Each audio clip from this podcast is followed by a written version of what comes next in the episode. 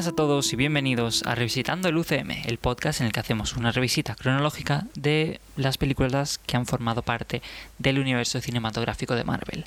Y hoy, después de Los Guardianes 1, eh, nos toca eh, revisitar Guardianes de la Galaxia Volumen 2, que dentro del, universo cinematográfico de Marvel eh, me, me da pecha de cosa cuando, cuando lo digo entero universo cinematográfico de Marvel, porque intento decirlo rápido y como que me atropello. Pero bueno, sí.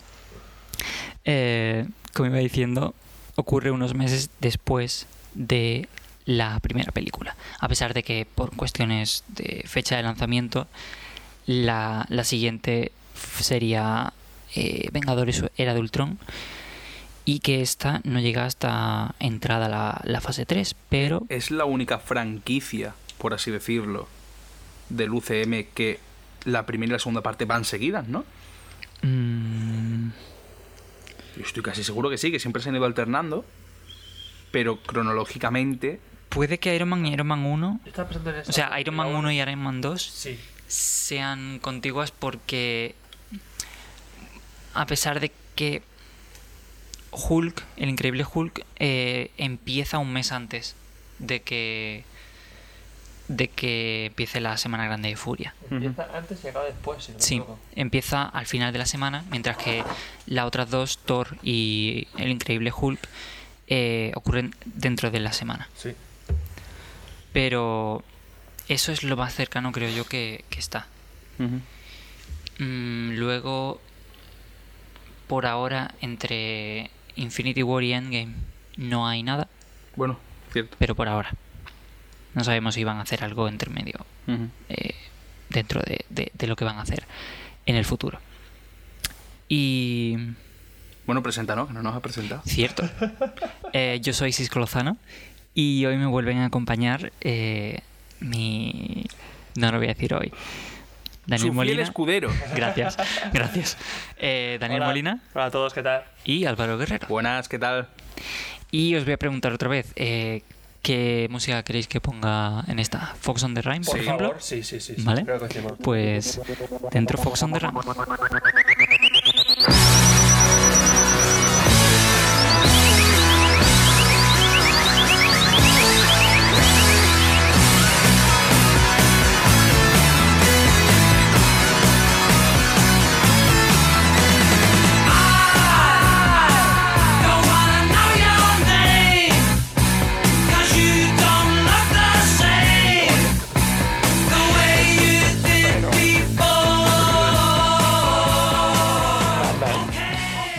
Esto ha sido Fox on the Run. Y como he dicho antes de, de esta eh, de la canción en la presentación, eh, hoy vamos a hablar de Guardianes de la Galaxia Volumen 2. Esta sí que tiene volumen 2 en el título, obviamente, porque si no, no, no se podría confundir con la otra. La 2. Y esta está eh, escrita y dirigida únicamente por James Gunn. Eh, para esta época, Gunn eh, era como el... lo- en algunas eh, revistas lo habían eh, dicho que era el, el que estaba detrás del lado cósmico de, del UCM, pero desde que lo echaron y lo volvieron a contratar, Feige ha- se ha re- eh, retraído un poco, ha recogido cable y ha dicho que su intervención tampoco era tan importante. Pero, pero es cierto que él ha sido el que, el que sentó las bases para este lado cósmico, como dijimos en el programa de la semana Yo creo que estaba pasada. hasta confirmado como showrunner de, Es- de la parte cósmica. Exactamente, eso era lo que estaba buscando, la expresión que, que utilizaron. Utilizaron la expresión showrunner, que realmente, entre comillas, eh, pero realmente eh, es eso el papel que ha estado desempeñando Kevin. Feige hasta ahora. Él ha sido el showrunner de esta serie de cine. Sí, de todo el UCM, pero Mm. James Gunn específicamente coordinando la parte galáctica Claro. de Marvel. Que yo creo que, que va a seguir mm, trabajando y, y va a seguir como consultor. Yo Seguramente, sí, sí, sí. seguramente le den un papel de, de consultor o, los créditos como productor ejecutivo o algo de eso. Pero, pero eso. Y no creo que se desper- que desperdicien la, la mente de James Gunn. No, porque Mm. además eh, Guardianes de la Galaxia es una de las películas mejor valoradas Sí. de todo el UCM. Sí, Entonces, eh, tiene un- sería, un, sería- fandom bastante grande detrás. Sí, sería de completamente. imbéciles des- de- desaprovechar. ¿Has oído Kevin Feige? Eres un imbécil. Hijo de puta. En aquí y te, y te reviento. Avísame que día puedes, que yo solo puedo los jueves. Y los domingos por la tarde cuando no estamos haciendo podcast. Exacto. Eh, como dije en el programa anterior, eh, James Gunn eh, es archiconocido por sus películas de serie B en la productora Troma. Y también tiene una película eh, bastante de culto casi, que es Super. Una especie de Kikas eh, más Del baratillo. Sí. También, que, que no lo mencioné la semana pasada, eh, está dirigiendo la eh, secuela barra reboot de, de Suicide Squad para Warner Bros. sí, cierto, para Warner cierto, Bros. Sí, sí, sí, sí, no lo hemos dicho, tío. Que está en ello ahora mismo y se- según parece, eh, por la relación que, que ha, que ha cogido con, con John Cena, por ejemplo, en el set de esta película, eh, puede que tengan algún tipo de cameo o rol en, en la siguiente de, de Los Guardianes. ¿Qué a Batista con ¿Qué John Cena, qué tío. Tiene, qué, qué fetiche tiene James Gunn Con pressing catch. con gente de pressing catch? Quizá le gustan los hombres musculados Fornidos. y fornidos ¿Quién sabe? que le acojan entre sus fuertes brazos y le acunen hasta quedarse dormido. Con suerte, también mete a Capaldi en, en el volumen 3, porque Capaldi está en, tiene un papel en, en Suicide Sea Squad. tan, tan guay que entrase, pero como como doctor, como hola. En plan, sa- sale de la tarde y se dice, no, aquí no era donde teníamos está, que me he venir, equivocado, Clara. venga, hasta luego. Venga, Clara, vámonos. Claro. ¿Cómo, Claro. lle- ¿Cómo lleva Marvel que James Gunn esté trabajando con la competencia directa? La verdad es que bastante bien.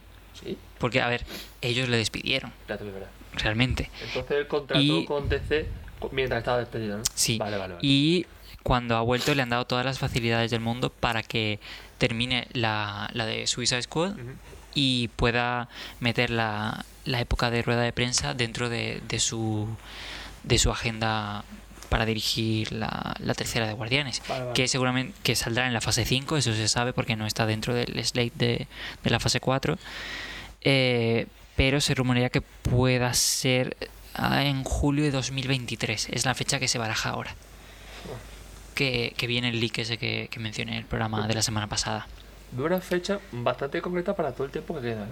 Eh, a ver, tienen que tener fechas bastante concretas para, Sí. para empezar a hacer planes y, y todo eso. Para cuadrar cuáles van a sacar cada año y, y qué franquicias van a hacer nuevas y cuáles van a hacer eh, secuelas y todo eso. Sí, pero decir julio 2023, no sé, típico sería mejor en verano, segunda No, es que año. ellos tienen una fecha específica. Son febrero, eh, abril, mayo, Ah, vale, julio y octubre, noviembre. vale, son las cuatro fechas que están utilizando, que llevan utilizando desde el principio.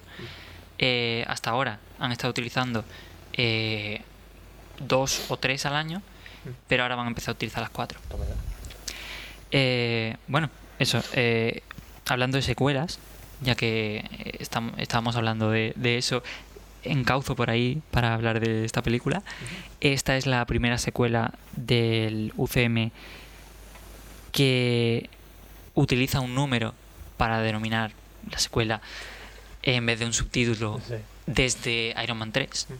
O sea, esto sería realmente no un número, pero formaría parte del subtítulo de la película, porque eh, al final de la ver, 1 está- se ve el Awesome Mix volumen 2 que le da la madre Claro, a una- Peter. Sí. Es un regalito, un paquetito. A ver, es una referencia a eso, obviamente, pero no se, spoiler. no se llama Guardianes de la Galaxia o Son Mix Volumen 2. Vale, vale. Se llama Volumen 2, que es una referencia a eso, pero se utiliza como mm, número 2 en, en el título. Vale, vale. Eh, no hemos dicho la fecha en la que salió esta película, fue el 25 de abril de- forma internacional, el 5 de mayo en, América, de 2017, o sea que fue cuatro años después de, casi cuatro años exactos después de eh, esta película, Iron Man 3. También es la primera película que no incluye ningún personaje introducido en la fase 1, aparte de Stan Lee. Que esto lo, encontré, pero no estoy seguro de, de si la primera película tampoco lo hacía. Thanos, lo había pensado. Cierto, Thanos, vale, sí. Yo pensaba esa- lo mismo y digo yo, no, no, Thanos, Thanos, Thanos. Sí, eh, era el que no, no encontraba. Vale, claro, sí. Eh, pues entonces esta es la, la primera. Porque Y el otro que es, pero no poder, por decirlo. Bueno, sí. Eh, pero es cierto, en esta película no se, eh, recupera nada de fuera del, del universo introducido dentro de los Guardianes. Porque vemos personajes volver aparte del equipo central, que son eh, personajes como Yondu, como Nebula. Pero eso no vemos a nadie más, así fuera de, de esto. Eh, vamos a leer la sinopsis. Empieza así. Awesome Mix Volumen 2 es el nuevo telón de fondo de Guardianes de la Galaxia Volumen 2 de Marvel que narra las aventuras del equipo mientras atraviesan los confines del cosmos. Súper poético y súper bonito. Los guardianes deben luchar para mantener unida a su nueva familia, como dijimos en ¿Otra el, programa anterior, mientras desentrañan el misterio de la verdadera filiación de Peter Quill. Para la gente que, que no sean diccionarios andantes, filiación, Para los tontos. filiación significa eh, cuál es la familia de Peter Quill, el padre lo sé. que eh, se menciona ya al final de, de la película anterior. Vaya. Se lo menciona la, la jefe de, de los Nova, Rael, Cruella de Vil. Cruella de Vil, eh, le menciona que, que él ha podido sujetar la gema de- del infinito, la gema del poder, gracias a que su, su material genético no es del todo humano. Exactamente. Tenía mm, parte de algo más poderoso. Que no sabía en aquella época. Los viejos enemigos se convierten en nuevos aliados y los personajes favoritos de los fans provenientes de los cómics clásicos acudirán en ayuda de nuestros héroes mientras el universo cinematográfico sigue expandiéndose. Eh, bueno, esta, eh, también tengo aquí un, un dato de que la, esta película fue anunciada en la Comic Con de, de San Diego una semana antes de que saliera la, la primera. O sea que cuando salió la primera ya se sabía que iba a haber un volumen 2. Vaya. Madre mía. Qué bestia. Y, y eso básicamente iba a salir en julio y luego lo adelantaron a, a mayo. Eh, bueno, en cuanto a los personajes, vuelve todo el equipo. Vuelven Star-Lord, vuelve Gamora, vuelve Drax, vuelve Rocket, vuelve Groot. Bueno, en este caso, Baby Groot. Que Mejora la película en un 900%. totalmente, o incluso mundo- un mil por cien. Sí. Todo el mundo cataloga la película con Baby Groot. Sí. Yo creo que tú no piensas en Guardianes, piensas en Baby Groot. totalmente. Que fue un éxito de ventas eh, cuando empezaron a sacar merch al final de la. O sea, después del final de la primera película. El baby, el baby Groot que bailaba. Sí, Exactamente. Me acuerdo yo en el cómic store de la del Paso de los Tilos, el mostrador estaba entero de maceteros. sí. Cosa que nunca antes había pasado en, en sitios nerds así, plantas. ¿Qué es eso? Exactamente. Es una cosa, un plantorro aquí metido. Eh, quiero sacar a, a colación un, un tema que hemos hablado antes de empezar el, el programa. Eh, Dani, me has mencionado. eh, bueno, estábamos hablando un poco de, de Groot y eso, y has dicho que es eh, esencialmente inmortal, Groot. Exactamente, porque salvo que lo quemes o lo desintegres, con que quede un palito, una astilla, Mm. lo plantas y sale otro. Sale otro Groot. Y la cosa es que en los cómics es así. eh, sale Groot con las mismas, los mismos recuerdos y todo del Groot anterior. pero en las películas no. Las películas, según ha confirmado James Gunn en alguna entrevista o en un ama de Reddit, no sé. Amazon Ask Me Anything, por si alguien va perdido sobre slang de internet. Yo. Eh, no quería nombrar a nadie, pero Vale, vale. eh, básicamente dice que eh, Baby Groot es el hijo de Groot. No Es es, muy extraño. no es realmente el mismo Groot reencarnado, renacido. Resucitado, sí. Es otro Groot. Sí. pero lo queremos más. Iba a decir lo queremos igual, pero Lo queremos más porque es pequeñito. Sí. Y tiene Cuando ojos crezca, matón. cuando crezca dejaremos de quererlo. Bueno, al final de la película Sí. ya sale hecho un adolescente y es como, ya no, Jugando a los marcianitos. ¿por qué no te mueres de nuevo y vuelves a ser pequeñito? Y que te digan tronquito. Tronquito. Eh, y aparte de este del equipo, como ya hemos dicho, vuelven a aparecer Nebula y Yondu. Eh, y se nos introducen a varios personajes nuevos, también de, de- con su origen en, en los cómics. Tenemos a Mantis, para mí uno de los mejores personajes del UCM. En serio, a mí ella sola no me gusta, pero ella más Drax, perfecto. Lo entiendo, pero para mí es mucho mejor que Drax. Y Yo es que la veo un poco como Drax. O sea, Pero bien. ni, bi- ni bien ni mal. Es Drax 2. A mí Es- sus interacciones con, con Peter Parker mm, las amo en Infinity War. Es genial. No, no la recuerdo. Cuando están en Titan, No la recuerdo. La da igual. Ya la veré. Así la podéis volver a ver por primera vez Mm. cuando, cuando vuelvas a ver Infinity War. Yo nunca olvidaré esa mítica escena del trailer. ¡Ah, ja, ja, ja, ja! Está interactuando con tus más internas emociones. Es que Mantis es, Me es un amor. Drax y Mantis son una pareja. Sí. Un dúo Me cómico. encanta, me encanta. Sí. Eh, está interpretada por Pon Clementif. Un nombre mm, que... Pomposo, eh, eh. Pomposa. eh, o sea, es, es de los mejores nombres que he oído en mi vida. de Clementif. Me Sí. pega, me pega. Y tenemos también a Kurt Russell como Ego, el, el planeta viviente, como se lo conoce en, en los cómics, Sí. que ahora profundizaremos un poco más en, en todo su, su impacto en, en esta película. Y tenemos también otro personaje bastante importante y que probablemente sea más importante todavía en la próxima entrega, que es... eh, mm, ¿Cómo se llama? Elizabeth, iba a decir Alison. Elizabeth de Vicky como Aisha, la líder de los eh, Supremos se llama. Supremos, creo que sí, los soberanos. Los soberanos, los soberanos, sí. Soberanos. Eh, esta gente dorada Sí. y, y, y ese, ese teaser al final de en, en la escena post créditos Adam Warlock va siendo hora ahí Se viene la vaina. nunca mejor dicho Muy fan de que los soberanos eh, controlen las naves como en un arcade. sí sí O sea, esa escena en la que está uno y todos los demás por detrás animándolo y le revienta la nave como, ah, era un pringao. o sea el concepto de, de los soberanos como sociedad es súper interesante Mm. son.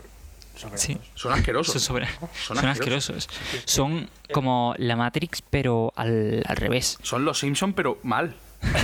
Son los Simpson de ahora.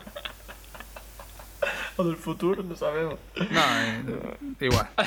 igual. Peor no pueden estar. Eh, hay otros personajes de, de los cómics que se introducen en, en esta película. Eh, por ejemplo, Taserface Gran escena con Rocket con Rocket. riéndose de él. Ese personaje viene de, de los cómics. ¿Y nadie se reía de los cómics? Pues no lo sé. Yo creo que no y, y- y que, por lo menos dentro de, de los cómics, pero que a James Gunn siempre le ha resultado gracioso ese nombre y por eso ha metido esa escena. ¿Quién sabe? Y tío, no, podemos pasar por alto el caranchoa, tío. No podemos pasarlo por alto. Ese es doblaje. cierto, en el doblaje. ¿Qué, velocidad? Es porque lo de el boom, la polémica de Karanchov pasó una semana o dos antes de que se estrenara la película. A ver, es que los doblajes se hacen Se hacen con a la, esa a la antelación. carrera. Eh, Como, lo- como los zorros, ¿no? sí. Hostia, bien traído, sí, señor. Todos a la carrera. Magnífica canción de, de los dulces. Un dulcecito me tomaba yo ahora. La hora del café. Es verdad que en versión original lo traducen como cabeza escroto. Mm. O sea, lo traducen. le- lo que le dice. ¿qué? ¿Cuál era la otra opción? Cabeza escroto. ¿Cómo sería en inglés, tío? Scrotum head. ¿Scrotum head? Vale. O Bolsack head o algo así. Es que, Sí. No sé, no sé. Pero en, en español decidieron doblarlo precisamente porque había ocurrido eso antes. eh, como caranchoa. Pequeño guiñito a la cultura. Qué bueno, tío. Como para atraer a la juventud de los que ven los vídeos del YouTube. Decir, uh, caranchoa y tal. A mí personalmente no me gusta.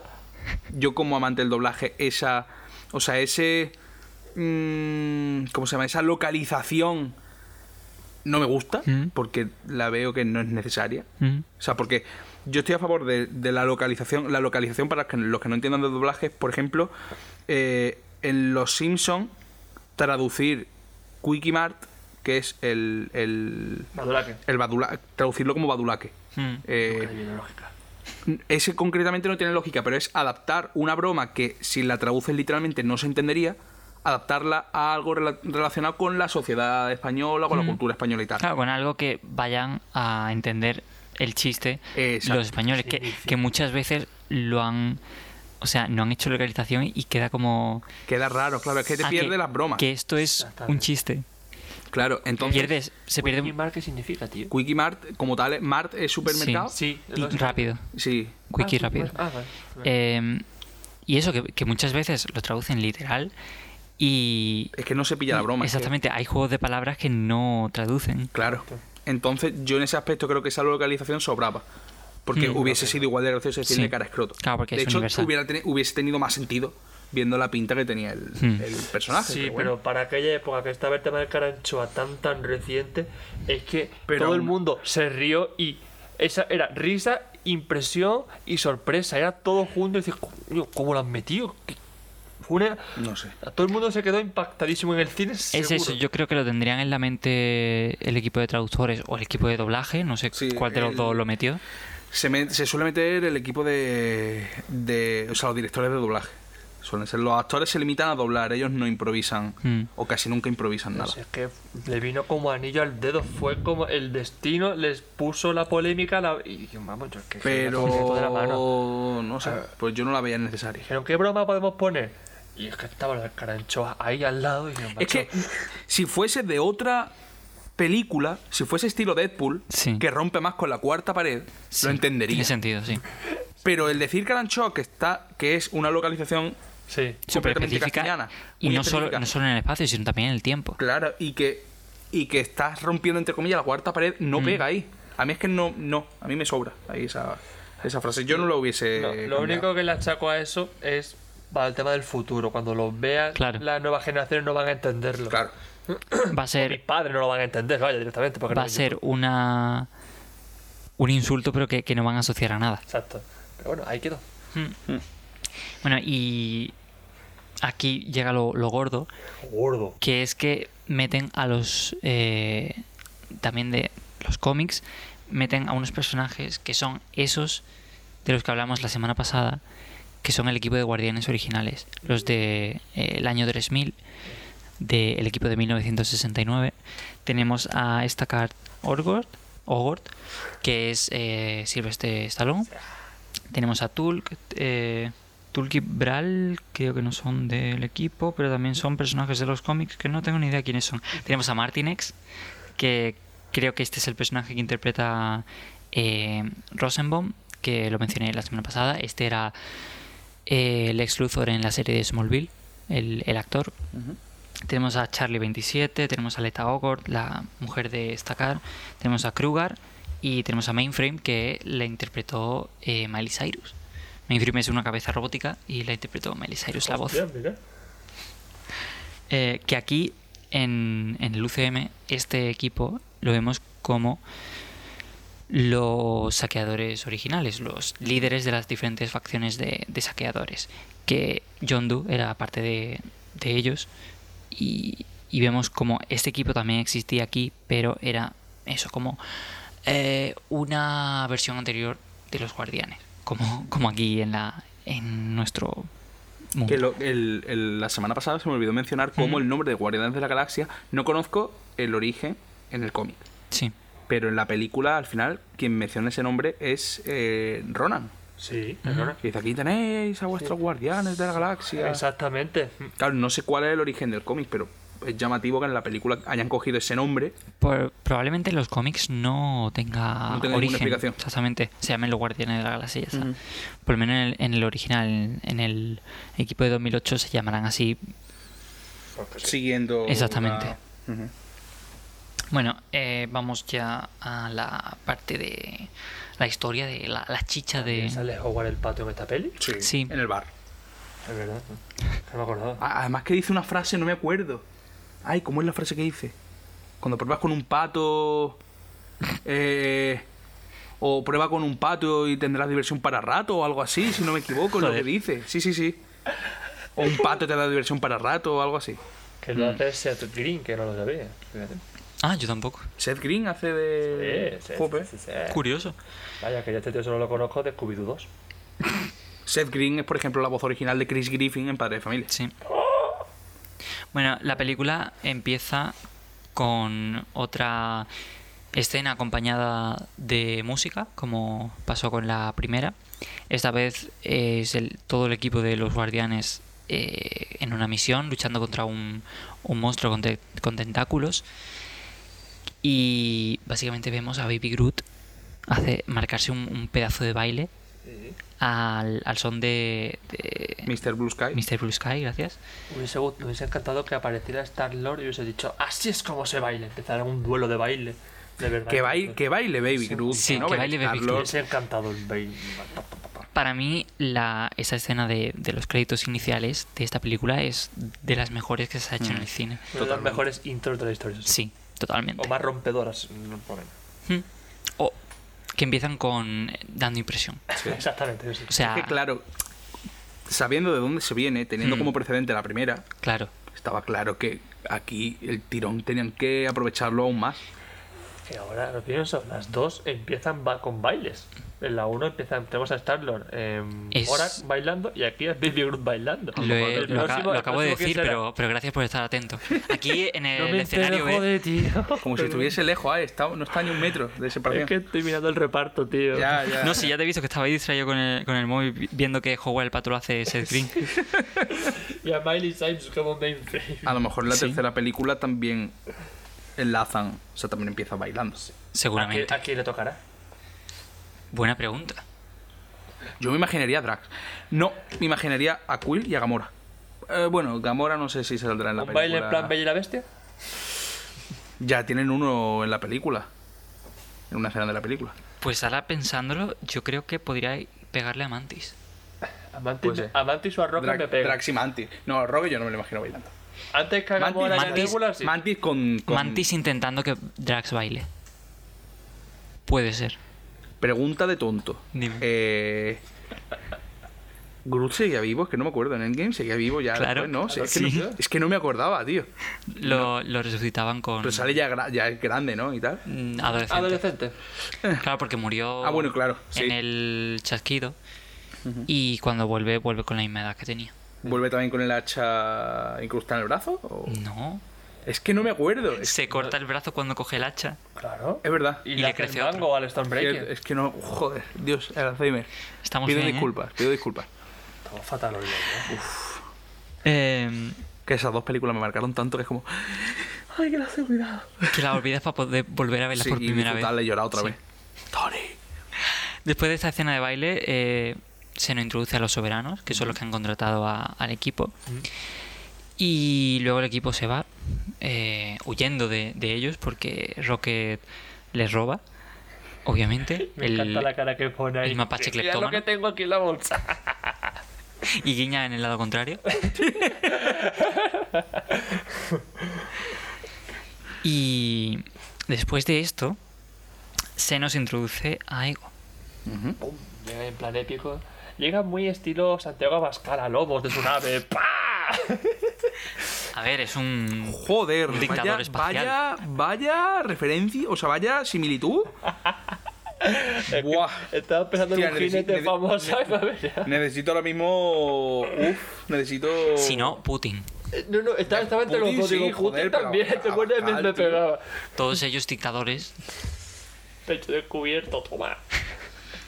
Ego se presenta a Peter como su padre.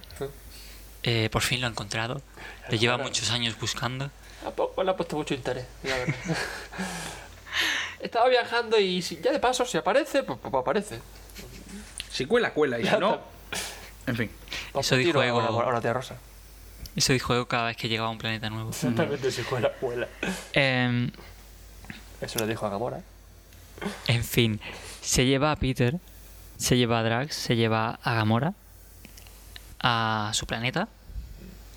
Em, Con Mantis. con Mantis. Aquí conocemos a Mantis dentro de la nave de, de Ego.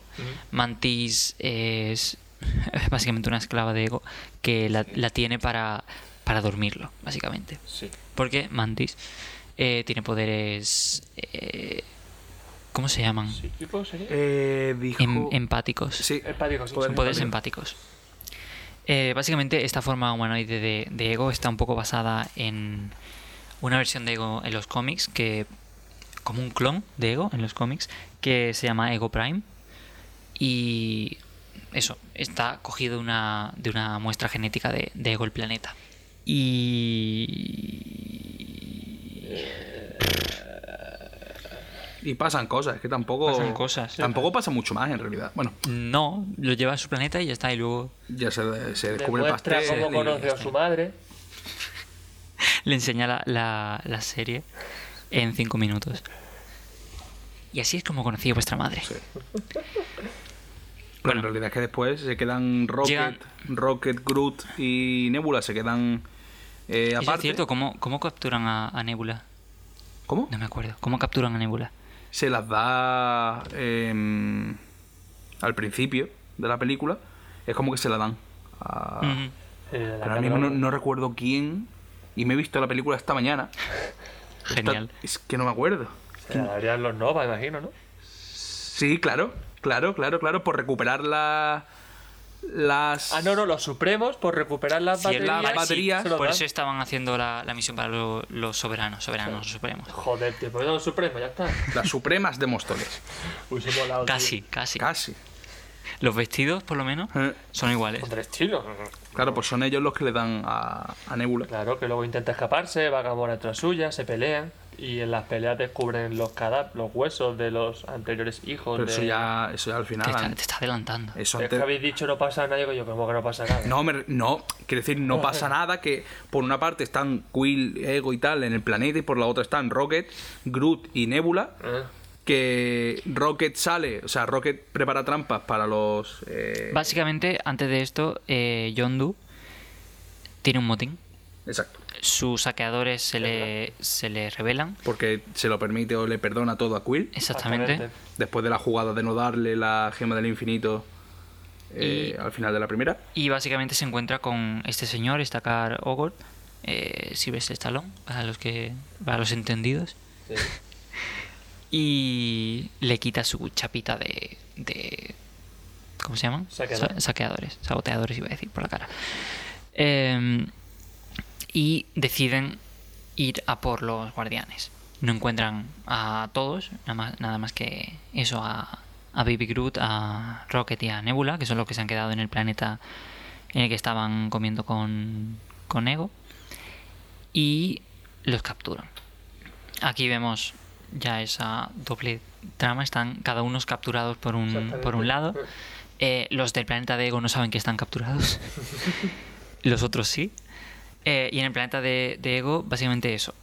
Eh, Ego le, le explica a Quill que ah, eh, conoció a su madre y se enamoró y estaba súper enamorado y, y tuvieron al hijo, pero él se tuvo que ir porque no podía estar en la Tierra o algo de eso. Eh, Sí, porque su cuerpo se marchitaba. Exactamente. Eh, recordamos, Ego es un celestial Sí. y toma esa forma humana creada mm, como ha creado todo en, en este planeta. Por eh, su- por su fuerza de voluntad. Por su, ¿Qué has dicho? Por su chorra. Por su chorra, que de hecho se, se especifica Sí. que tiene pene. Porque Drax se lo pregunta. Dice, ¿te, te, te pusiste pilila? No, pilila. Sí, te, te pusiste No me imagino a Drax siendo pilila, Sí. ¿eh? En, en- Pues lo más típico de Drax. sí. En versión original dicen pines, pero aquí dice, ¿te pusiste pilila? Y Quill out y Gamora dice, ¿pero qué te pasa? Dice, hombre, es que tuvo relaciones ¿Qué? con tu... ¿Cómo va a tener un planeta relaciones con tu madre que la aplastaría? Dice el otro, jajaja, sí, lol. Que, que de tengo pene". hecho me parece que eso lo sacaron de, de Twitter, de conversaciones de Twitter, porque la gente cuando anunciaron lo de Ego, lo de que iba a estar en, iba a ser el padre de Quill, se preguntaron cómo un planeta Tendría relaciones con exactamente. Me encanta cómo están tan atentos los guionistas, dobladores y demás a lo que pasa en las redes sociales para formar el guion de la película. El Caranchoa, esto. La verdad es que James Gunn tiene bastante presencia en... Es verdad. Ahora se ha relajado un poquito desde... Por lo que sea. Sí, por lo que sea. Pero bueno, James Gunn hace bastantes eh, ronda de preguntas y respuestas con, con fans y, y eso, tanto en Twitter como en, En Reddit. Reddit. como en Facebook. Ya solo faltan foro coche. ¿Te imaginas? ¿Te Eh, imaginas? Es un club demasiado exclusivo para él. Em, por eso, eh, Ego le dice a, a Peter Un que... momento, creo que hasta había, si no recuerdo mal, o si no mejor fue un montaje que vi por las redes sociales, en el que los paneles. Si estos- hablas para el micrófono, mejor. Justo estaba pensando eso. Los paneles estos que tiene. que lo toques. Yo toca si quiero. Los paneles estos que monta Ego para explicar su historia. Creo que había hasta momentos muy íntimos con la madre de Peter. Sí. Dice, no, no quiero ver esto, no quiero ver esto. Sí, cierto, cierto. Sí y no. O sea, no se muestra. básicamente le dice que pare antes de que le Eh, Claro, enseñe. claro, Exactamente claro. eso. Que después Drax Dice que, que su padre cada solsticio de invierno le, le contaba cómo había, Eso, cómo, eso. la- cómo había fecundado a su madre. Para dormir y demás. Eh, exacto, exacto. Lo típico. Y decía que, era, que eran momentos preciosos. Y bueno, después de que Ego le diga, no, Quill, yo soy tu padre a, a Peter, eh, le dice que, que tiene la fuerza y lo empieza a entrenar para hacer bolitas de luz. Estás tú muy Star Wars hoy. ¿eh? Hoy no, últimamente. No sé si te acuerdas, hace dos semanas. Sí. Em, pues eso, básicamente empieza a entrenarlo con sus poderes de crear bolitas de, de luz. Bolitas Eh, porque a Quill no le da para más. Exactamente. Eh, y quiere que, que aprenda a crear cosas como él ha creado ese planeta. ¿Qué pasa? Que en realidad lo quiere para coger su poder. Exactamente. Era todo una trampa. Oh. No nos olíamos la tostada. Era todo un plan de la policía del De como, ¿no? como era ¿La lo que tú decías, sí. Eh, la policía sabe. Lo de asuntos internos sabe que, las poli- que la policía le extendía una trampa. Eso, gracias. Yes. ¿Cómo- Referencia a los ver, Simpsons. ver, ver, ver. ¿De qué capítulo es ese? Capítulo de los movimentarios. Cuando le ponen la película. La secta. Ah, sí. Que le ponen la película para intentar. Para tenerlo todo hipnotizado. Y Homer pasa Y el Homer tema. pasa y dice, sí. Dice: creo que, estoy, creo que he entendido la película. La policía sabía que los de asuntos internos le extendían una trampa. Es que si no me gusta la historia me la invento. Sí, básicamente. Y bueno, se revela que Ego no solo tenía un hijo, tenía millones, millones de hijos. Y los había estado eh, capturando. Iglesias. Efectivamente, Ego era el Julio Iglesias de, del UCM. algún peinado parecido. Sí. Sí. atrás, ¿eh? Había estado creando hijos por cada planeta que, que visitaba. Básicamente, el, el- la trama un poco de esta película está basada en algunos conceptos de, de los cómics. Eh, las plantas estas que Ego ponía en cada planeta, eh, que eran como, mm, ¿cómo decirlo? Como un Stargate de suyo a ese planeta. Más o menos. ¿Una Eh, puerta de las estrellas? ¿Un Stargate? No sabes lo que es Stargate. No. Vale, da igual. que el Star Wars. Lo, lo único parecido es Star Wars No, to Heaven. De... yo, yo sé lo que es Star Wars, Star 3. Y Star Wars to Heaven. Ahí está. Es un Ay, Stargate. joder. Eh, una película. Explícalo para los no iniciados. Para los tontos. Sí, Vamos- vamos a una decir- puerta de la estrella. Vamos a decir que una especie un como portal. de- Eso te iba a decir, un, Un portal. portal. Era un portal. Mm, Era un germen de, de ego Sí, en ese planeta con el cual se podría desarrollar así, claro. rápidamente. Que de hecho es lo que ocurre. Sí. Es chupa energía, ¿no? Al planeta. O como que lo intoxica. Lo, sí, es como un tumor Mm. que, que hace que se- él se pueda extender a través de ese, de ese tumor para eh, anexionar ese planeta a, A su su, a suyo. Bueno, Entonces, suyo. Hay por esa planeta tiene que haber muchos planetas ya intoxicados por toda la galaxia que son parte de Ego. No, No porque ninguno de su hijo ha conseguido. claro, ninguno tenía el poder suficiente Claro. como tenía Peter. Mm, vale, vale. A ver, eh, básicamente Ego era un poco Thanos, ¿vale? Eh, bueno, Ego era un celestial, ¿no? Era un cerebro que se creó su, su cuerpo, su planeta y básicamente empezó a explorar el universo, a, a ver si había más como él y como a, a intentar encontrar un propósito. Cuando empezó a explorar y vio la vida, pues eh, se quedó como decepcionado y básicamente su propósito eh, que encontró fue eh, como destruirlo todo y empezar de cero, eh, pero con un universo que fuera todo él. Entonces por eso quería, eh, tenía este plan para, para eh, como dejar su esencia en cada planeta que visitaba entre el tumor y el, el hijo que tuviese allí y luego mm, engatusar a esos hijos para eh, llevarlos a, a su planeta y utilizar su poder eh, para, para básicamente ayudarle a, a, a hacer este plan. Mm, vale, vale. Eh, y eso está basado en dos conceptos de los de los cómics. Es una amalgama entre los huevos de los celestiales, y los, los testículos de los celestiales, y las esporas de ego. Eh, lo- los huevos de, de los celestiales son unos egos, unos egos. es que lo tengo en inglés y Ya, ya, ya. unos huevos que eh, plantaban en planetas y que lo que hacían era mm, que al abrirse salían celestiales de ahí. Uh, Básicamente, no era que eso. Lo que dijese por mis cojones. Efectivamente. eh, cojo este planeta. tampoco son tan especiales entonces los celestiales. Si salen así, como quieren que la cosa, ¡pum! Un huevo. No, a ver, pero para eso tendrá que haber otro celestial que ponga el huevo. Sí, pero salen muchos, de hecho salen muchos de los huevos, de los huevos. No, sale uno. Ah, Son como avestruces, vaya. Cosas tan lamentando. Los celestiales son las avestruces universales. No. Cósmicas. Es que puesto en ese, en ese plano, Y patata, luego o sea, la otra, la otra, el otro concepto son la espora de ego, que eh, era lo mismo que, que aquí. Son esporas que soltaba ego en otros planetas para crecer ahí y eh, alimentarse de ellos, un poco a lo Galactus, y rejuvenecer. Que era básicamente lo que quería hacer Ego en esta, en esta película. Pero para ello necesitaba eso, el, el poder de otro mm, celestial, entre comillas, que era Quill. Que con las otras especies no había tenido el éxito. ¿Y le hubiese bastado otro celestial que no fuese hijo suyo? Luego yo le pregunto también. No lo sé, la verdad. Como eh, son menos poderosos al ser James. Gunn, sé que nos está escuchando. Ta- también es que creo que los celestiales están ya extintos para esta época. No Que Ego es de los últimos que quedan. No creo. Por lo menos de los últimos que quedan. No sé. No como extintos, no. No, Por favor. Eh, Qué chiste más Ahí- malo iba a decir. Yo, Por favor, un dímelo. extintor, no, un extintor. Es lamentable. Ego el verdad. extintor. Eso Pido, está muy bien, pido tío. disculpas. Si alguien se ha sentido ofendido, con toda la razón del mundo, por otra parte. eh, el diseño de, de los muebles en el planeta de Ego es muy curioso porque... ¿Vamos a hablar de Ikea ahora? ¿En serio? Sí, diseño sueco. No, eh, el Hombre, diseño... nórdicos, todos suecos, está todo, está todo relacionado, tío, por Dios. Son, partimos son diseños que están, sí, sí, sobre todo eso, que están basados en neuronas. Y pues es una referencia a eso, a que el planeta de Ego es un cerebro Sí, un gigante. cerebro gigante, sí.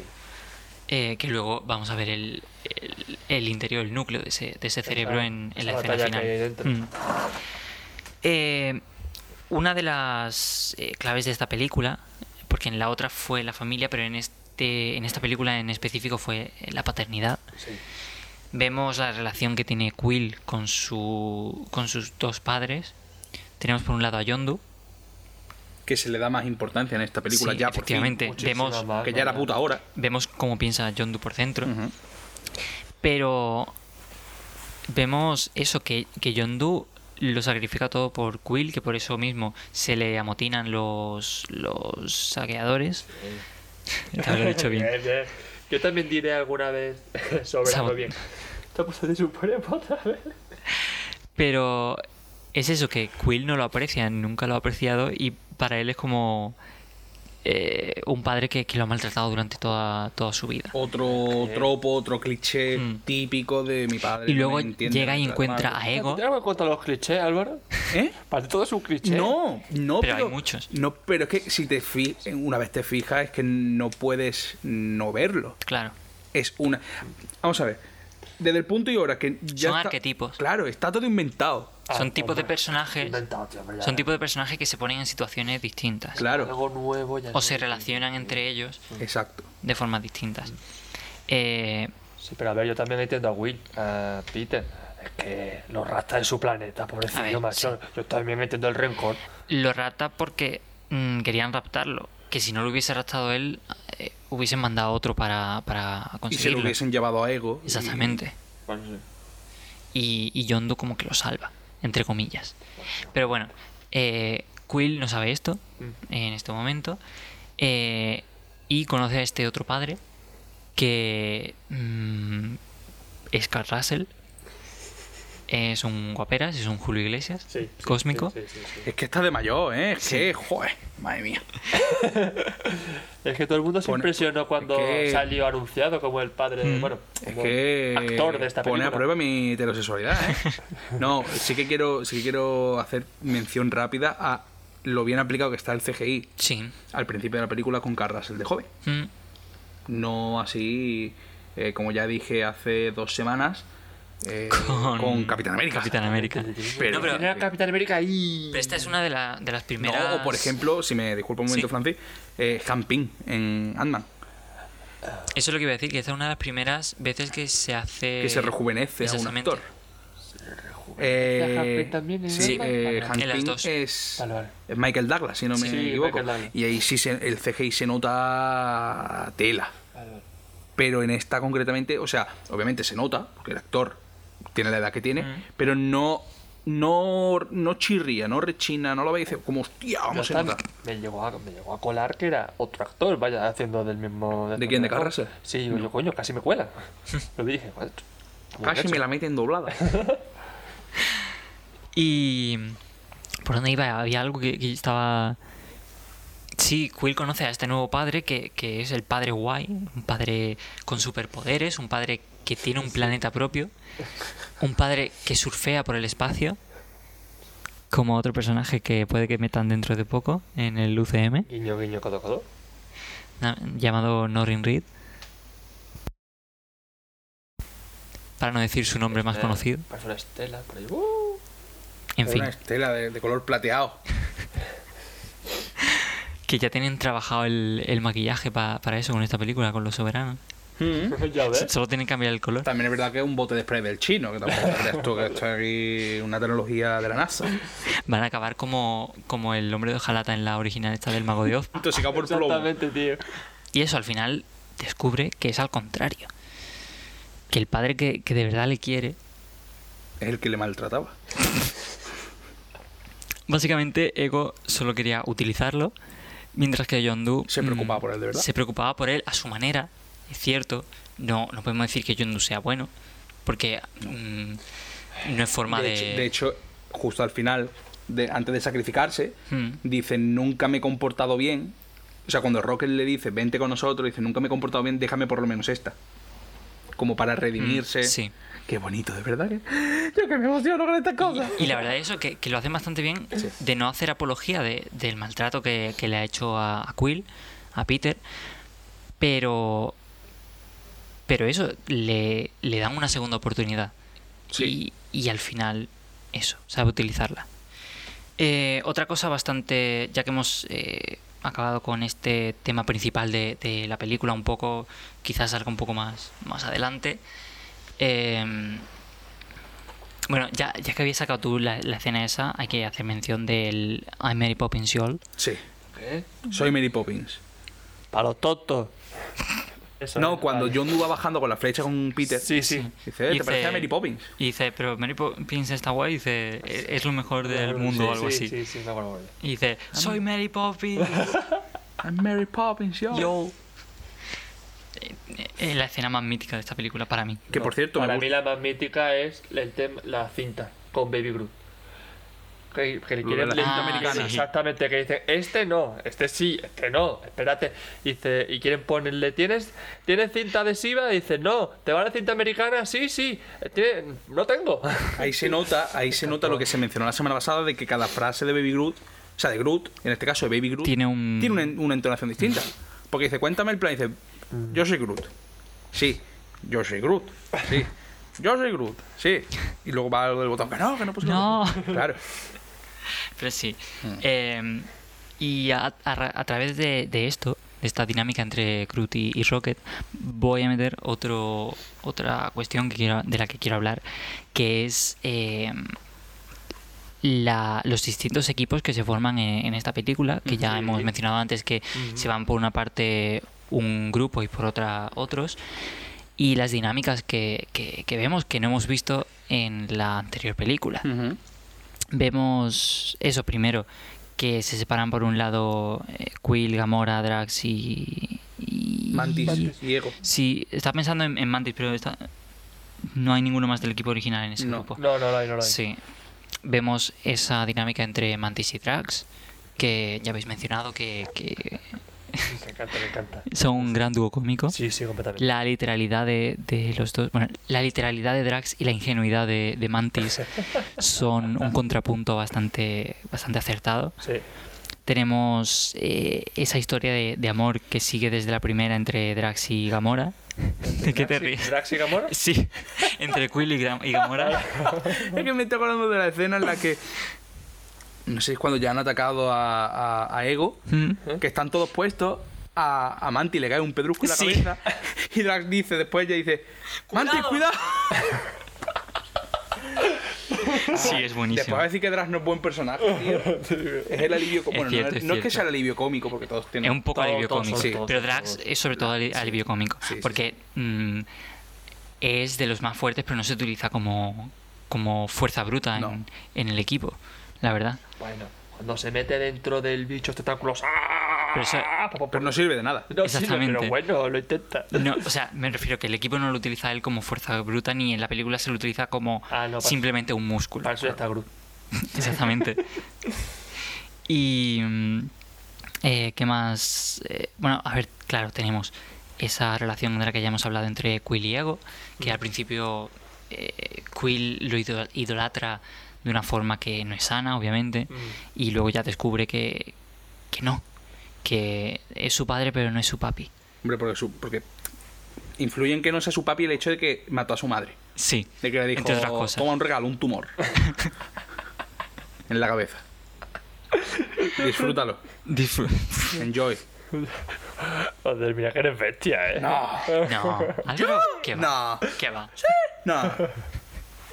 Eh, vemos también la relación tangencialmente, porque tampoco se comparten muchas escenas entre Gamora y Ego, que Gamora intenta proteger a Quill dentro de, de lo su posible. suegro no lo consigue. Más bien su suegro no se la gana a ella, Mm. Vale, porque ella es la que desconfía de, la la de- de Ego. Por por el otro lado tenemos eh, el equipo de, obviamente, Baby Groot y, y Rocket, que son también otro gran dúo cómico. Sí. por, por de nuevo, la ingenuidad de, de Baby Groot y, Y la mala leche de exactamente, Está claro Pero que, además- Como padre regular. que además Se une Yondu. se antes de Yondu se les une Nebula, Bueno, sí. que es eh, Una hija de puta. Digo, no, no, sí, lo está diciendo bien. es Hija de puta. como Rocket de mala leche, pero sin humor. Peor, peor. Es mala leche mal. Es peor, eh. Exactamente. Porque, porque. Rocket, Rocket te dice, para este plan voy a necesitar el ojo de este tío. Y Nebula te dice, te voy a sacar los putos ojos. Efectivamente, solo, necesita uno, Con pero la cucharilla del café. Claro. Con sus propias manos. o sea, Sí. tenga alguna cucharilla entre los así dedos. con el brazo robótico de... Pero aquí ya. vemos cómo empiezan a trabajar de- muy bien Rocket y, y Nebula, que Mm. eso luego se extrapolará a su relación en, en Endgame. Guardianes, eso, en, en Endgame, cuando se quedan sin guardianes y tienen que, que arreglárselas como pueden como parte de, de los Vengadores. Mm. Eh, como tú has dicho, se les une luego Yondu. También mm, vemos primero un Yondu acabado, Hmm. un Yondu en la mismísima mierda. Sé. Que renace le- Se después. ha quitado todo. que luego eh, Rocket, en un arrebato de, de, emo- de emotividad, que no es nada característico suyo. Bueno, ¿Qué tiene? Su momentillo sí, es cierto que, que Rocket se la da muy de eso, pero en realidad tiene un montón de, de momentos en los que se sincera y sí, sí. Y aparte, son. Son dos películas ya en, los, en las que le vemos llorar. Sí, La primera llora cuando, entre comillas, cuando muere. Groot Groot, muere Y en esta con el funeral de, de Yondu. de Yondu. es que de hecho la película acaba con, con, Con el Rocket, con la lágrima de Rocket. Ujú. Que, es que me parece una cosa, aparte de poética, Mm, que también es un recurso Sí, eh, llamativo. Porque es como el personaje con más mala leche y tal. mm, que no es Gamora. que o sea, que no, es Nebula. Pero claro, es que en esta película hemos visto una relación muy intensa, Sí, muy... Eh, sí, es que la palabra es intensa entre John Doe y él. y De, Rocket. de hecho, que le llega a decir que es que John Doe es... O sea, que Rocket es como John Doe. Y, y la verdad es que dentro del grupo de, de los guardianes, esa comparativa la veo muy lógica dentro de cómo, eh, cómo llega a comportarse Rocket con, con Quill, que básicamente es que Rocket es el padre del, del equipo, Sí. básicamente. Sí, es el más centrado de todos. es- Y si Rocket es el más centrado de todos, hay un problema ahí en ¿eh? Yo, yo creo que más centrada Gamora, personalmente. Sí, Sí. pero Pero la figura paterna. Pero hace mucho caso. porque Gamora es centrada, pero es muy para ella, Sí. Sí, sí, sí. muy reservada. Y mm, ¿qué más relaciones vemos? Eh, eh, ya que estamos hablando de Gamora, tiene una relación entre Gamora y Nebula, Sí, que la sí, vemos peleas. explorada más allá de lo que vimos en Guardianes 1. Yo solo quería una hermana.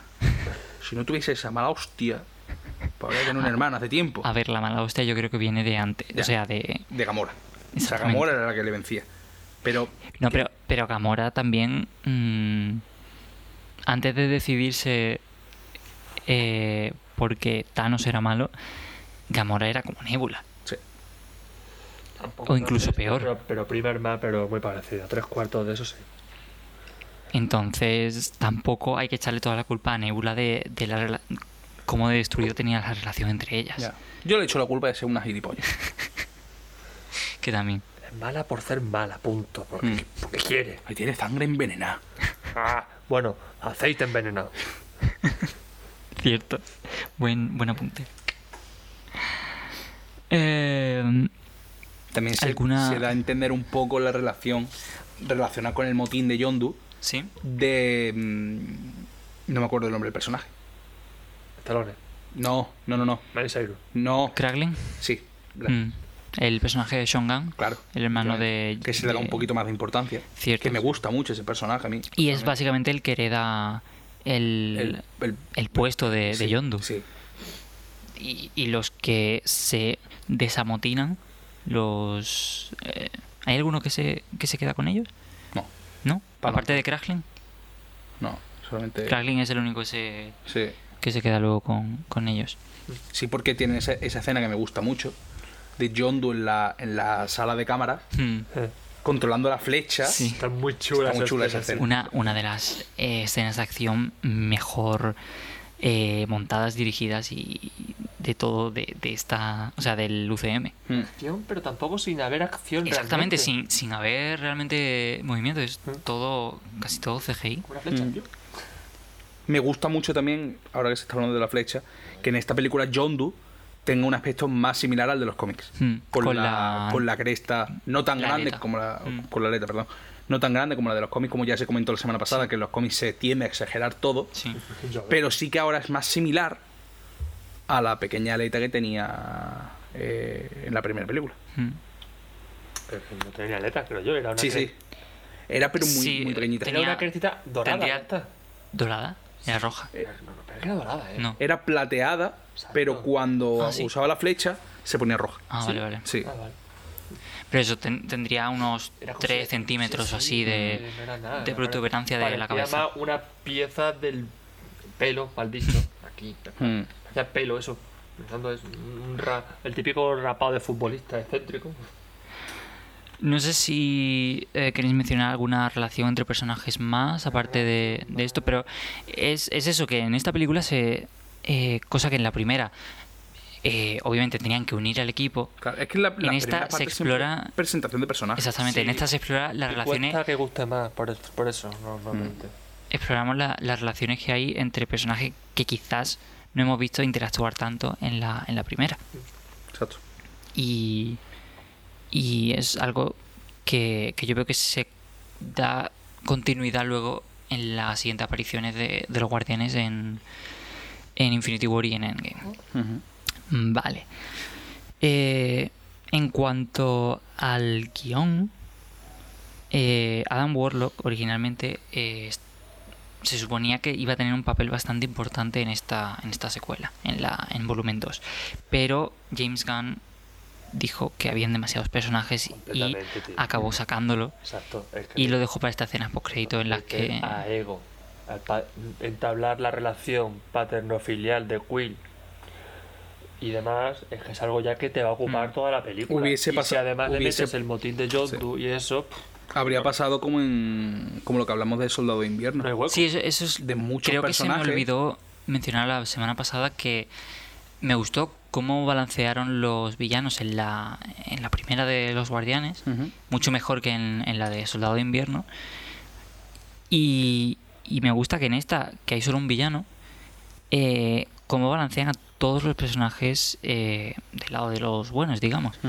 Porque es eso, ti- tiene el, el número de, de protagonistas eh, preciso para, para que no le falte tiempo a, a ninguno ni, le, sobre. a otro. Ahí, a ahí, otro. Completamente de acuerdo. Mm. Y es eso que se explora un montón de relaciones que, que incluso en, en otras películas que, que hemos visto de, del UCM, que solo tiene un protagonista, no se llegan a explorar muchas relaciones de las que tiene con, con ciertos personajes. Mm. Así que es un punto bastante eh, favorable de esta película. Eh, esta eh, película es la primera que sucede totalmente en el pasado, porque es eso. Esta sucede en 2014, a pesar de que salió en 2017. Ah, porque aunque Primer Vengador sucedió en la Segunda Guerra Mundial, la escena eh, no es postcrédito, la escena del final sí que sucede en el, presente. en el presente, entonces no es completamente en el pasado. Aunque sí que está esa escena de, de Groot adolescente, pero quizás no sea exactamente en el presente, sino un poquitín. un poco Porque antes, dice un par de, unos cuantos meses después o, algo así. sí. Que es una planta, crece rápido. Sí.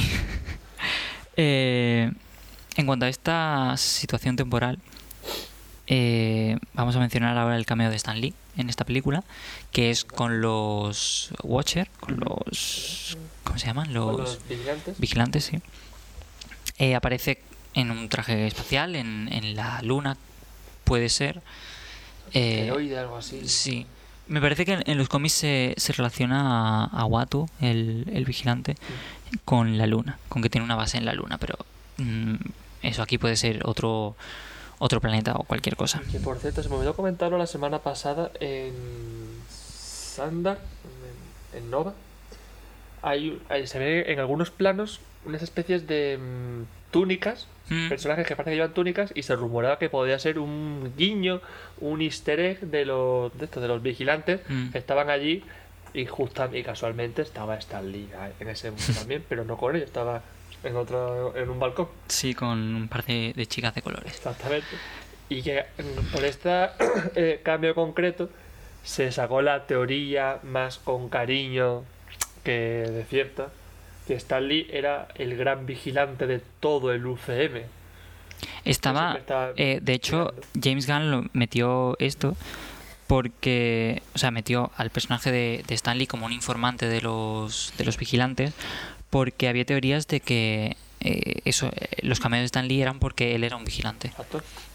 Pero lo curioso de, de esta de esta ocasión era que eh, se menciona, porque esta película salió después de Civil War, eh, Stan Lee y James Gunn estuvieron eh, mirando una lista de los cameos que había hecho para hacer referencia a, a unos cuantos de ellos. Sabía, ya sabía de qué película era lo del cartero.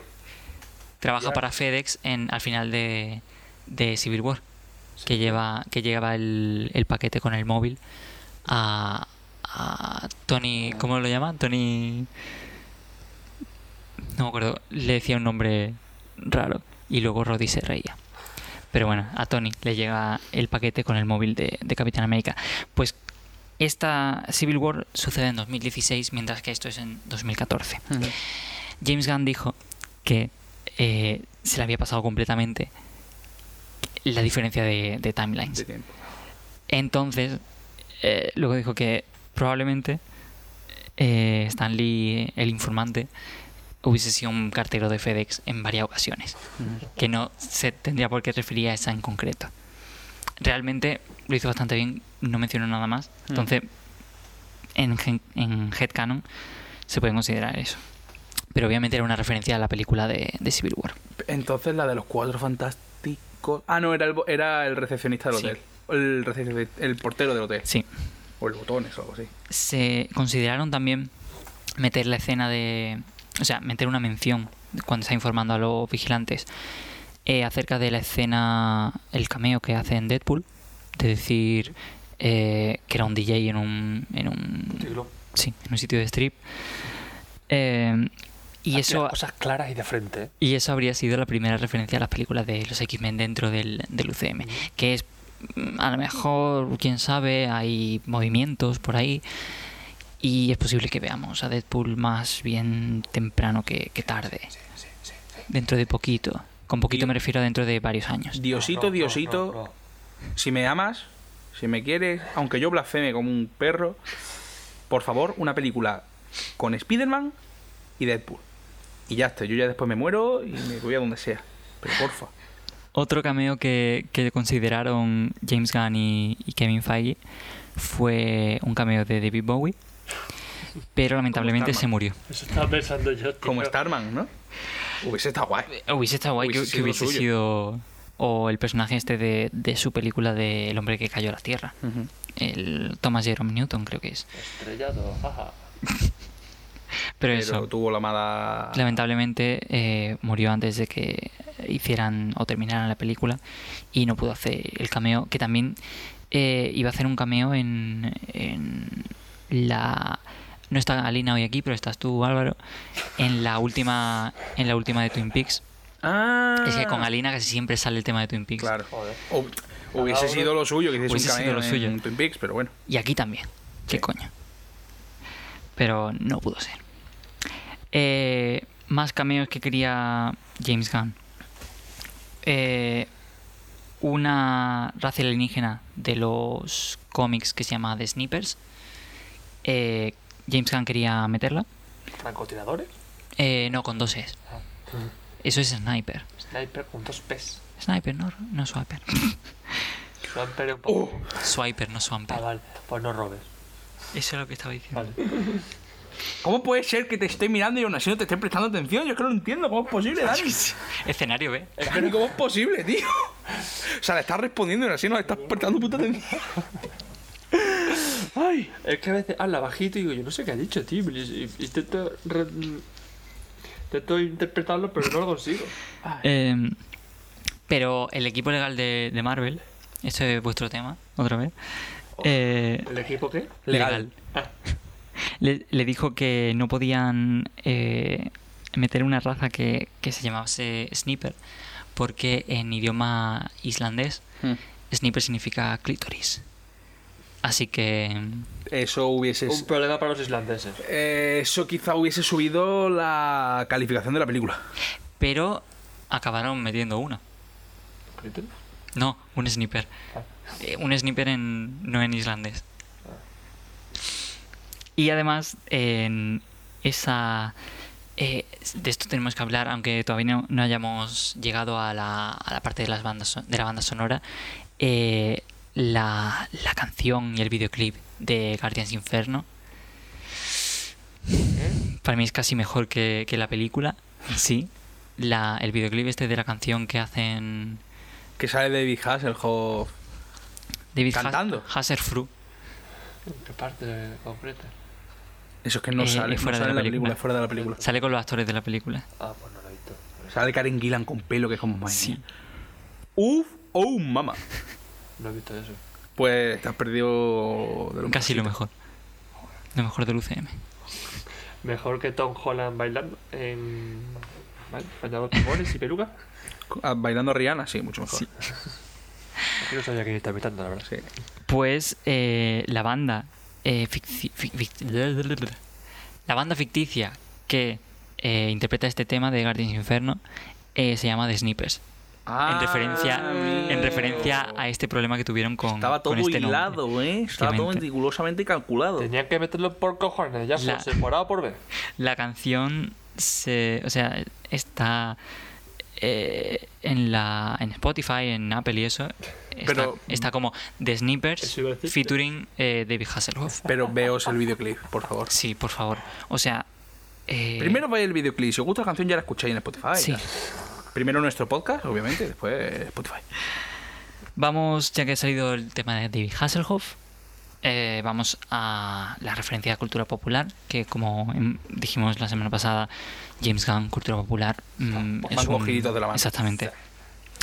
Tenemos, por ejemplo, eh, a Hasselhoff, que Ego mm, Tan- tanto mencionado como en una fotografía, Mm. como al final el actor. eh, Aparece. sale 10 segundos en escena. Sí, Ego le Además. pregunta a Quill si le hubiese gustado más que, se- que hubiese tenido el aspecto de David Hasselhoff. Exacto.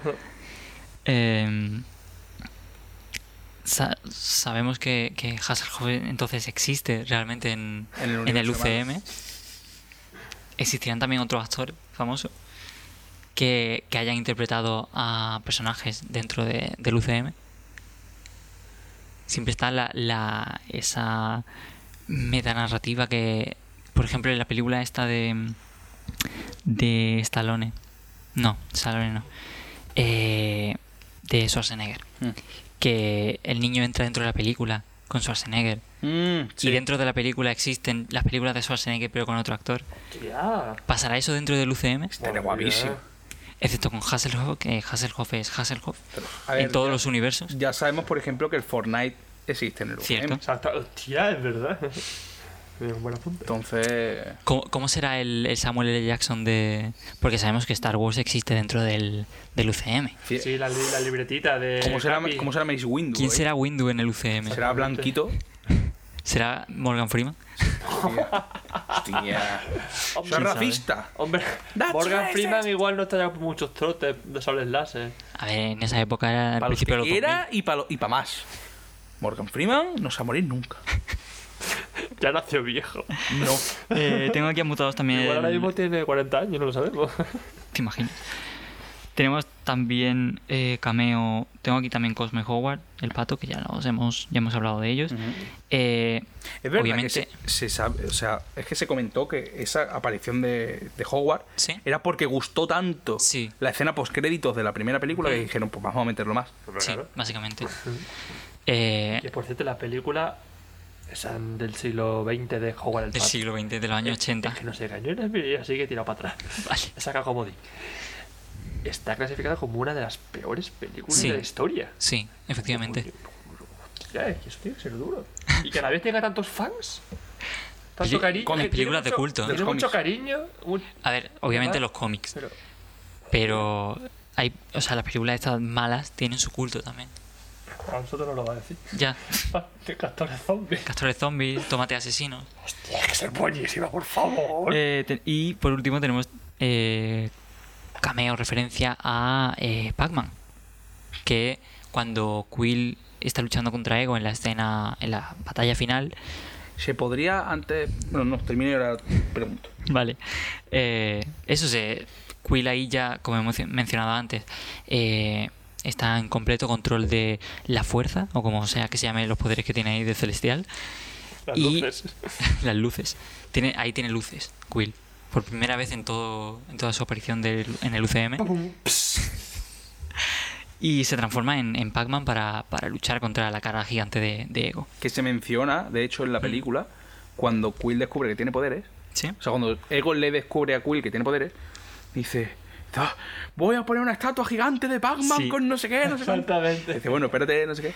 Que lo que iba a preguntar, ¿se puede considerar la pelea entre eh, Ego y Quill una referencia a Dragon Ball?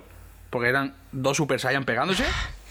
Volando, Bueno. pegándose. Eran, era Goku y Vegeta, o sea... Oh, oh. A ver, puede tener influencia de, Ha de pasado a subir a mi película favorita de Lucero. No me, no me extrañaría, porque es que Claro, algunas es cosas que- son muy, muy, muy Y similares. además que no... Street Fighter.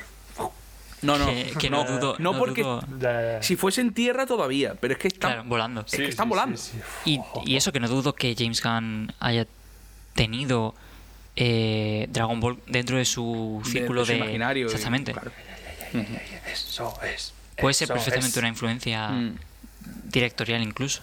Hubiese mola que dijera onda vital de repente o algo parecido. No, por favor. Por, el- por el copyright, no, pero algo similar. Tenemos también.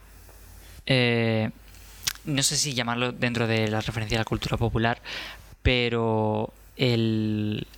Hay. No sé si al final se llegó a ver, pero había dentro, cuando en la escena en la que empiezan las esporas de ego a A crecer. Sí, a crecer. Gracias por los verbos. Yo soy de onomatopeyas. Eh, hay un cine a lo lejos que tiene pósters que la verdad es que está súper cuidada la producción de, de esta película, como todas, pero eh, James Gunn cogió a un colaborador eh, habitual, Nathan Fillion, Castle, para eh, ponerlo en postes promocionales dentro de esa cartelera que tenía un ciclo sobre el actor Simon Williams. Que si conocéis un poco la historia de los Vengadores sabéis que es el Hombre Maravilla, Wonder Man. Eh, que, que es también el- la base. Eso quizás lo hablaremos, supongo, la semana que viene, cuando hablemos de visión. Así que lo- me lo reservo para entonces. Eh, eso aparecen pósters de películas que hace el actor Simon Williams, de referencia a los cómics también. Y en esos pósters aparece Nathan Fillion. Entre esas películas están Archon, que es eh, una especie de parodia de Conan, el bárbaro, dentro de, de- de este universo. Pero que también Archon es un personaje de, de los cómics. Eh, tenemos una película que se llama Tony Stark, que es básicamente Que va sobre un caballo que quiere aprender danza del vientre. Obviamente. es básicamente quiero una ya. Un biopic, ¿no? sí un biopic estilo Steve Jobs de Danny Boyle tenemos Haxan 2 que es eh, existe una película realmente que se llama Haxan que es una película alemana sobre unas brujas y dentro del UCM existe Haxan 2 básicamente y por último tenemos el celador eh, tóxico 2 que es una referencia al vengador tóxico eh, que de hecho es de la productora Troma de, para la que trabajaba James Gunn y El Vengador Tóxico 2 la dirigió un, un amigo muy íntimo de, de Gunn y su mentor, que fue Lloyd Kaufman.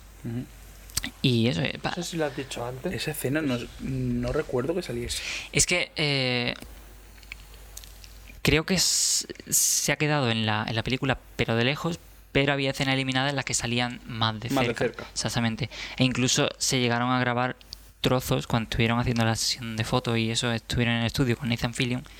Se llegaron a grabar clips de algunas de estas películas con Nathan Fillion caracterizado eh, como distintos personajes haciendo de Simon William en el papel de. Sí, Lo del celador es va referido a en Guardianes de la Galaxia Volumen 1. Es que creo, no sé si lo has No. dicho. eh, Nathan Fillion sale en Guardianes de la Galaxia Volumen 1 como el tío que está escuchando la música de. sí. Eh, Ese- pero ahí tiene mucho maquillaje.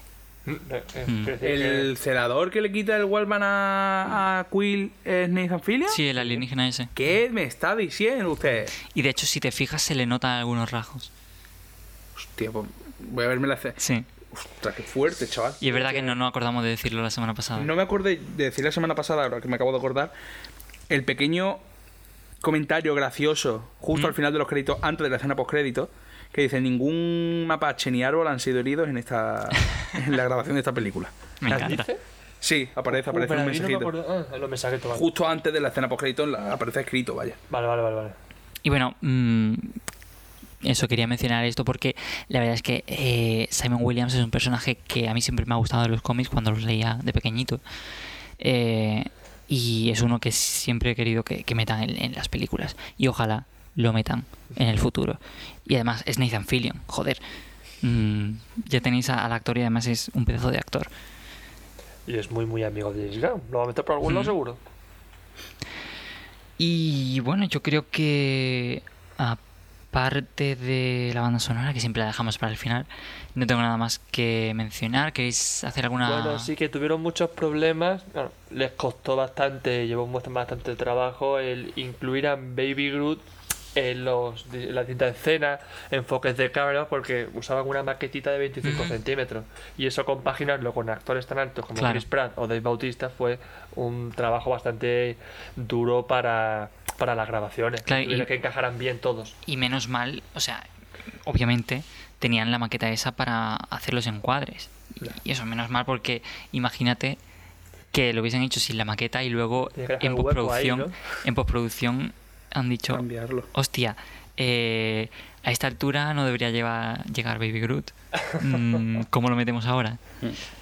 Exactamente, y con los saqueadores que en la, en la película no se ve muy claramente todos los que son, pero dicen que en una misma escena, el mismo set, Mm, podía haber entre 85 y 95 saqueadores a la vez guau. peleándose. Mm, Madre mía.